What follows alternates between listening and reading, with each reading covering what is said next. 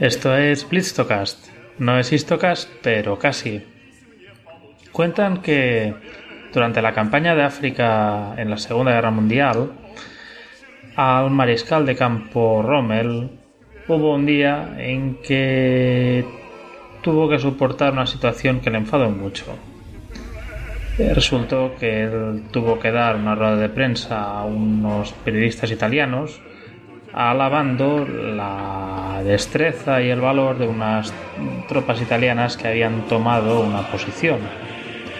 Pero resultaba que esa posición no la habían tomado tropas italianas, sino que habían sido tropas alemanas, con un coste de sangre y de muertos bastante fuerte para ellos. Y ahí estaba Rommel, teniendo que darle los laureles a quien no tocaba,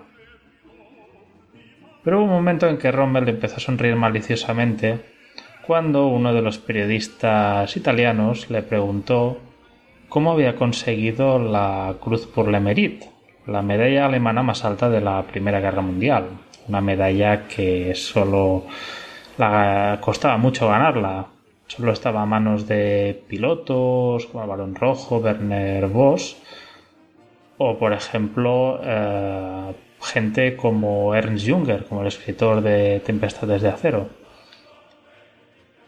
Y Romer sonrió maliciosamente y empezó a hablar sobre Caporeto, sobre su experiencia en la batalla de Caporeto. Esta palabra Caporeto, que si ahora lo ponemos en el Google Maps no nos aparece porque a día de hoy es el pueblo de Kovarit, que está en Eslovenia, ha pasado Caporeto a ser una palabra de la lengua italiana, una palabra que quiere decir eh, debacle, catástrofe, suspenso total.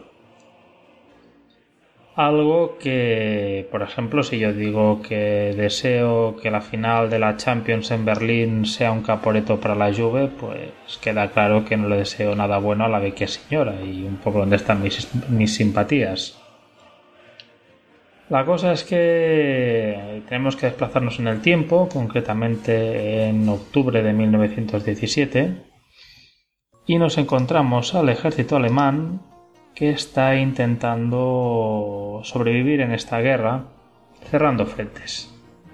Ya el año anterior había vencido a Rumanía en 1916 y en 1917, si bien el imperio ruso está tambaleando, además de derrotas militares como la Operación Albión, que es una operación anfibia alemana muy interesante y que recomiendo muy buscar, muy parecida a Galípoli, pero en este caso exitosa. Pues quiere cerrar también otro frente y este es el italiano. Italia entró en la guerra en 1915 del lado de los aliados y lleva dos años de dura lucha, mm, avanzando y también tirando para atrás, sufriendo bastantes bajas y con bastante inestabilidad interna.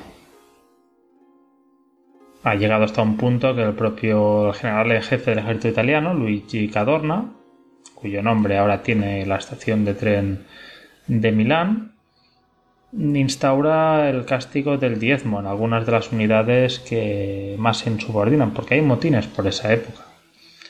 E incluso envía carabineros, a policías, detrás de las tropas que avanzan, para que ejecuten a los soldados que se retiren.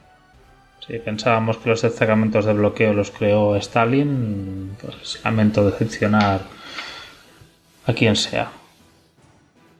La cosa es que los alemanes deciden que es un frente fácil de cerrar y deciden atacar en una zona cerca de Lisonzo, cerca de la ciudad de Tolmain.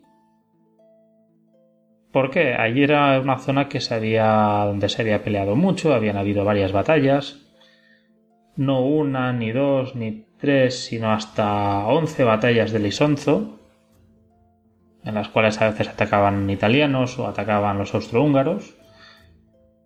Y en este caso se quiere que la decimosegunda ya sea la, la que eche a Italia definitivamente de la guerra. En este aspecto, los alemanes cuentan con una ventaja táctica bastante importante, que es las llamadas tácticas Jutier, en honor al general Oscar von Jutier, que es quien las implementa con éxito en el frente oriental, y que se basan en dos aspectos, en la artillería y en la infantería. En la artillería, básicamente, eh, nos encontraremos que hasta entonces eh, se empleaba la artillería bombardeando la posición que se fuera a atacar durante días, si no semanas, lanzando millones de proyectiles, arrasando ese lugar. Pero ¿qué pasaba? Que evidentemente si tú estabas bombardeando tan constantemente una posición, le estás telegrafiando al enemigo cuál es tu punto de ataque, lo que en términos clausewitzianos se diría el Schwerpunkt, el punto fuerte donde vas a atacar. Entonces, ¿qué puedes hacer? Mm, dejar una el general enemigo lo que debería hacer sería dejar las reservas a una distancia prudencial, unidades que no se vean afectadas por el bombardeo, pero la que deje de estar la zona bombardeada, entren dentro y puedan defender la posición ante los atacantes que vendrán. ¿Cómo contrastamos esto? Muy sencillo. La idea la tuvo un coronel de artillería alemán, el coronel Bruchmüller, que coge la idea de un bombardeo que sea igual de potente prácticamente, poniendo todas las bocas de fuego posibles, los cañones, obuses, etc., pero reduciendo el bombardeo a horas, en un muy corto intervalo, batiendo bastante la primera línea, pero también sobre todo la retaguardia, las posiciones de artillería que pueden hacer fuego de contrabatería, y si es posible alternando los proyectiles explosivos con proyectiles llenos de gas. Hemos hablado de la artillería por un lado, pero la infantería, en este aspecto tenemos la llegada de las, estos, trupen. Estas tropas de asalto, mm, la idea es contra lo que había estado teniendo lugar hasta entonces, que básicamente teníamos unidades de infantería avanzando a un estilo casi napoleónico y siendo barridas por ametralladoras, pues en este caso tenemos unas unidades eh, más pequeñas, con equipo ligero, a veces armadas con carabinas en vez de fusiles, que son más pequeños, o armas automáticas, lanzallamas, o también en algunos casos lees sobre unidades, unidades y soldados que van solo con una mochila llena de granadas de mano. Y se llegan allí a lanzarlas a las trincheras enemigas eh, como quien tira piedras. Y estas unidades, su idea era ir buscando un punto débil en las defensas enemigas por el que infiltrarse y ir atacando la retaguardia enemiga, los centros de mando, las baterías de artillería enemigas, los centros de suministros. Claro, esto en el soldado que está a primera línea, ver que eh, en tu seguridad de la trinchera, que ya la amenaza más que venir de delante puede venir de detrás, crea una gran sensación de impotencia. Y esa será la baza fuerte de las estos truppen. Entonces vamos ahora a trasladarnos al 23 de octubre de 1917 y básicamente hablando de un protagonista destacado de esa, de esa época, que es el entonces Oberleutnant, teniente, Erwin Johannes Rommel. Erwin Johannes Rommel en 1917 ya tiene 25 años, va camino de los 26 que los hace en noviembre y era un hombre que había, había estado entrenado, había sido cadete militar, había sido oficial ya del ejército, había luchado al empezar la guerra en Francia en una unidad de infantería y había hecho bastante, bastantes combates allí hasta un momento en que luchando contra tres soldados franceses que le están apuntando él se encuentra sin munición y los ataca la bayoneta. Con tan mala suerte que eh, es herido en la pierna. Y pasará un tiempo de recuperación y posteriormente pasará a una unidad de tropas de montaña, al batallón de montaña de Württemberg. donde se destacará sobre todo en una campaña en Rumanía, en 1916, como hemos dicho antes, en las acciones del Monte Cosna. Para poder hablar de Caporeto, tenemos la gran referencia, el libro si queréis saberlo todo desde su punto de vista, es el que escribió el propio Rommel en 1937, que se titulaba en alemán Infanterie Reichsam, Infantería al ataque. Y bueno, poco con él ya nos trasladaremos al 23 de octubre de 1917, que es cuando ya empieza la ofensiva alemana, cuando ya el decimocuarto ejército alemán, que cuenta con las unidades del Alpenkorps, del cuerpo alpino alemán, y entre ellas el regimiento, bueno, el, perdón, el batallón de montaña de Württemberg, que está en el franco más eh, izquierdo, más derecho, perdón, el flanco más derecho del ataque del cuerpo alpino, protegido a la izquierda por el batallón, bueno, un batallón del regimiento de los guardias bávaros. Eh, empieza el ataque. Las acciones del propio combate darían para un, histo, un histogas propiamente en sí y prácticamente, pues bueno, convertirían esto quizá más que en un, blitz tocas, en un zafarrancho en gotas como los que hace nuestro amigo Esteban en Zafarrancho Podcast. Podemos destacar muchas cosas. Eh, el propio golpe de mano que hace solo empezar Rommel, cuando encuentra una posición que no puede tomar, la bordea y entonces se encuentra una carretera bastante camuflada en la cual eh, él ve que las tropas italianas avanzan ajenas al combate y decide hacer un bluff. Y envía a un cabo, al cabo Kifner, un hombre bastante alto, y ocho soldados más para que tomen esta posición. Para que vayan caminando por la carretera como si fueran italianos y los otros cuando no se cuando se dieran cuenta fuera demasiado tarde para los italianos para poder reaccionar y Kirchner y sus hombres pudieran tomar este nido de ametralladoras. La cuestión es que bueno, el golpe de mano les sale bien. También posteriormente hay otro momento en el cual Rommel está con una serie de tropas eh, cerca de Luico, cerrando el valle de Luico, y se encuentra delante él que se acerca una... en ese momento cuenta con solo 150 fusileros y se encuentra con toda una brigada de Bersaglieri, de infantería ligera italiana, que se acercan a ellos. Las tropas de montaña están muy bien colocadas, eh, prácticamente pues podrían hacer una carnicería de ellos, pero bueno, igualmente él envía a un oficial a que se encuentre en la columna cuando ya están muy cerca de las posiciones alemanas, para que los invite a rendirse. Pasa que en la confusión, bueno, va este oficial alemán con un pañuelo pidiendo su rendición, los italianos le quitan el pañuelo, le quitan la pistola, también le quitan los las prismáticos y resulta que, bueno, empieza ya un tiroteo. Rommel ya ha tenido muy en cuenta que el fuego empiece de cerca para maximizar la sorpresa y el, causar el mayor miedo posible en los italianos. Y hay un tiroteo que, si bien hay, habrán varias peticiones de rendición a los italianos, pero hasta la cuarta petición no se conseguirá, no se conseguirá que se rindan. Hay que decir que todo el, viaje, toda esta lucha de Rommel, eh, va con. Se repiten bastantes veces esta historia. Hasta el punto que hay que decir que los números que él da, prácticamente en cuatro días de ofensiva, logra tomar 150 eh, oficiales prisioneros, 9.000 soldados y 81 cañones.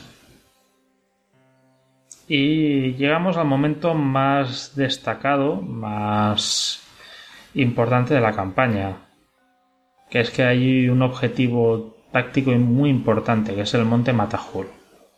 Es más, el propio jefe del decimocuarto ejército, el general von Velop, le ha prometido la Pourlemerit al oficial que pueda tomar esta posición. Entonces, ya el propio día 26, 26-27, según algunas fuentes, Rommel eh, entra en el Matahur con poca gente y logra tomarlo. Lanza una serie de dos bengalas verdes y una blanca, indicando la toma del Matahur. Pero hay un pequeño problema. Y es que resulta que un día antes hay otro oficial que reclama que ha tomado el monte Matahur, que es el teniente Schnieber. Schnieber le dan la Purlemerit, pero claro, Rommel también reclama su propia Purlemerit. Y le dicen que no, que ellos ya han entregado una cruz, aunque resulte que Schnieber en vez de tomar el Matahur haya tomado el Delia Colonna, ellos ya se la han entregado. También hay autores, hay gente que también ha escrito del tema de esta campaña, algunos libros bastante basados en infantería ataca, pero libros propios, que indican que quizá también hubo una parte de cierto de cierto interés por parte de los oficiales prusianos en no darle la purlemerita a Rommel al fin y al cabo estamos hablando que el valor en esa época era cargar contra unidades enemigas, allá sable en mano, hacia adelante y haciéndolos huir. Y en cambio, eh, en el caso de Rommel, normalmente las victorias son muy arteras, son aparecer de la nada en la retaguardia, y resulta que una fuerza muy superior en números se vea rodeada y sintiéndose totalmente sorprendida, y eso haga que los propios oficiales se rindan. Y claro, muchos ya dudaban que quizá este no fuera no fuera propiamente una razón para poder darle la medalla, al fin y al cabo lo he dicho, era más artero que... No, bueno, sí, hay cierto valor en ser artero, pero no es un valor tan lanzado. Esto es lo que defiende Alexander J. Potoknik en Erwin Rommel's Blue Max o Just What Did Rommel Do to Deserve the Highest German Military Medal. La cuestión es que tuvo que pasar unos días, tenemos que llegar concretamente a Longarone, para poder ver una acción por la cual ya se le entrega al propio teniente Rommel la Purlemerit. Como hemos dicho, bueno, la propia la campaña de Caporeto fue una gran debacle para los italianos. Va a generar un ambiente tumba al gobierno italiano que había por entonces y las bajas, si bien si miras allí a nivel de cifras, resulta que las tropas de los imperios centrales, entre austrohúngaros y alemanes, hay 70.000 muertos y heridos. En los italianos, bueno, las cifras son algo menores, 40.000 muertos y heridos, al fin y al cabo no dejaban de ser eh, soldados que estaban luchando a la defensiva pero resulta que tienen 275.000 prisioneros, casi nada. Y eso hace que posteriormente, aparte de incrementar la ayuda que tengan que recibir estos, estas tropas italianas por parte de los aliados, de franceses, británicos y posteriormente incluso habrán unidades americanas por allí también hace que Cadorna caiga en desgracia y su lugar lo ocupe un oficial de origen napolitano llamado Armando Díaz. Bueno, no ha sido. Pues si hubiéramos entrado en el detalle de las acciones, Sería Ataca ocupa decenas de páginas con el tema. Yo recomiendo mucho la lectura, aventura entretenida, aunque bueno, como siempre sabemos que a Rommel le gusta autopromocionarse y podemos quizá no darlo un 100% de fiabilidad, pero sí bastante alta, porque también buscando fuentes que lo puedan contradecir tampoco encuentras demasiadas. Y bueno, yo prometí, prometí esto de Histocast cuando hicimos eh, el Histocast de tropas alpinas. Y bueno, siempre con ningún BAU pagas tus deudas. En fin, espero que os haya gustado, que os hayáis entretenido y nos vemos en otro. Seguramente hablaré de algo húngaro. Un abrazo y que tengáis muy buena semana.